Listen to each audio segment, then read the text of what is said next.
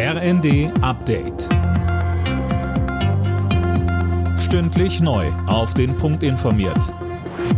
Ich bin Imme Kasten. Guten Tag.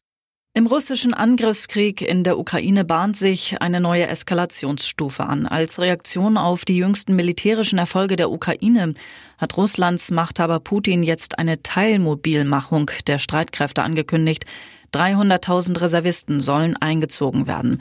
Der CDU-Außenpolitiker Kiesewetter forderte bei NTV weitere Waffenlieferungen an die Ukraine. Putin möchte ja, dass wir die Unterstützung einstellen, um dann den Krieg gegen Moldau, das Baltikum fortzusetzen. Verteidigungsminister Shoigu hat heute früh gesagt in seiner Rede nach Putin, es ist kein Krieg gegen die Ukraine, sondern gegen den gesamten Westen. Nun sollten wir die Ukraine unterstützen. Wir sind Kriegsziel, aber nicht Kriegspartei.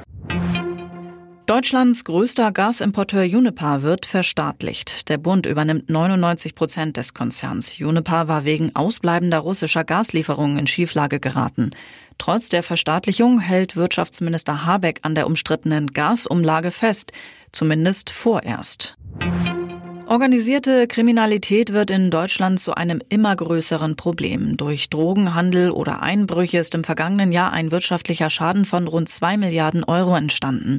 Im Vergleich zum Vorjahr hat sich der Schaden mehr als verdoppelt, sagt BKA-Chef Münch. Und weiter. International ist unser Gegner unterwegs, dann müssen wir das auch sein. Nicht nur im Schulterschluss mit den Bundesländern. Deshalb arbeiten wir gemeinsam mit den Ländern daran, die Strategie zur OK-Bekämpfung, orientiert an den vielen neuen Erkenntnissen, die wir gewonnen haben, weiterzuentwickeln. Denn wir wollen nicht nur kurz, sondern mittel- und langfristig erfolgreich sein.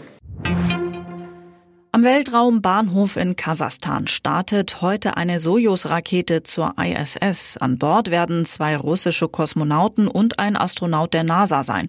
Dabei sollen auch medizinische Artikel und wissenschaftliche Geräte ins All gebracht werden. Alle Nachrichten auf rnd.de